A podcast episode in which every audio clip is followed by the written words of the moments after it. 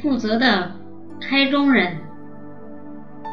佛特郡有一个古老的小镇，迪克的家就建在这个小镇上。听老人们说，火车很早就经过小镇了。他的家乡曾经十分繁荣昌盛，后来经济萧条带走了小镇的非凡热闹。连教堂高高的塔尖上的那四只老钟也停止了走动。人们下决心要唤醒那些代表着小镇悠久历史的老钟。在一次全镇镇民的联席会上，迪克，一个刚满十八岁的商场服务员，竟被选为每天为老钟开发条并校准时间的人。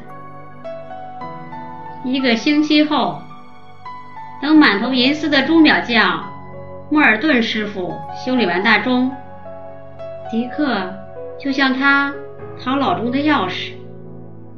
不料他提出要迪克到镇上走一遭，看看各种大钟的情形，谈一谈体会，才能将教堂老钟的钥匙交给他。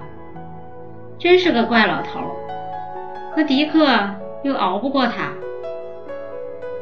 这天下班，迪克开始关注镇上所有的钟。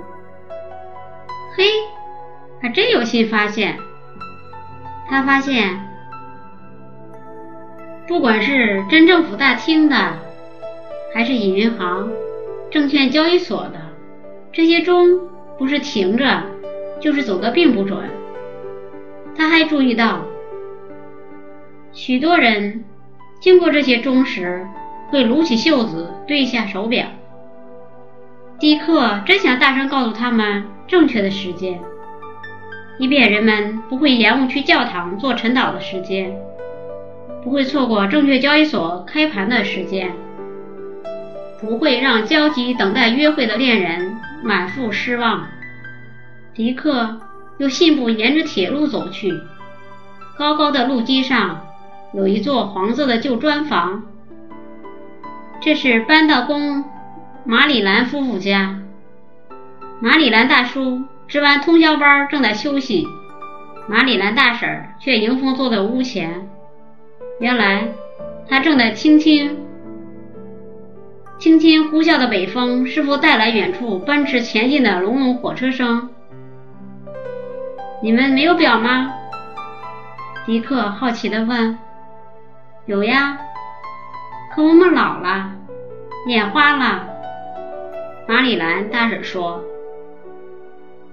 原先马里兰夫妇可以依据教堂的钟声对时间，而如今他们只能轮流值班来护卫铁路。”离开小屋，迪克的心不安地翻腾着。我们这里不是缺少钟，而是缺少责任。迪克表述了自己的体会。莫尔顿老人笑了，说：“好，请记住一个开钟人的责任。”随即就将一把粗粗的黄铜钥匙交给他。月色中，迪克套上沾满油污的工装。独自一人来到钟塔下，钻进漆黑的塔楼，一路攀登上去。我一定要让这古老的大钟走得像老人们记忆中的那么准确。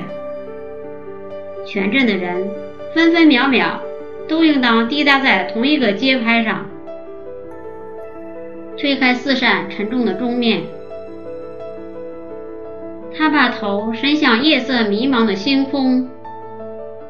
上完发条，抹完润滑油，校准了四个钟面上共八根胳膊般粗细的指针。他又用手绢使劲地擦拭钟面。他要让四只大钟像运转良好的机器那样，永远保持步调一致。两年过去了，教堂的大钟。已经重新成为人们生活中的一个部分。比如说，在繁忙的邮局，一个什么人大声问道：“现在几点了？”人们会不约而同地撸起袖子，看一眼腕上的手表，或者掏出怀表，异口同声说：“十二点了。”并且照例会加上一句：“我刚对过教堂的大钟。”哈佛箴言：一个负责任的人总会做好一切该做的事情，这样他就会成为一个值得信赖的人。做事时要是得过且过、敷衍了事，就不会有人将重担托付给我们。如果喜欢我的节目，请在节目的下方点赞或加以评论。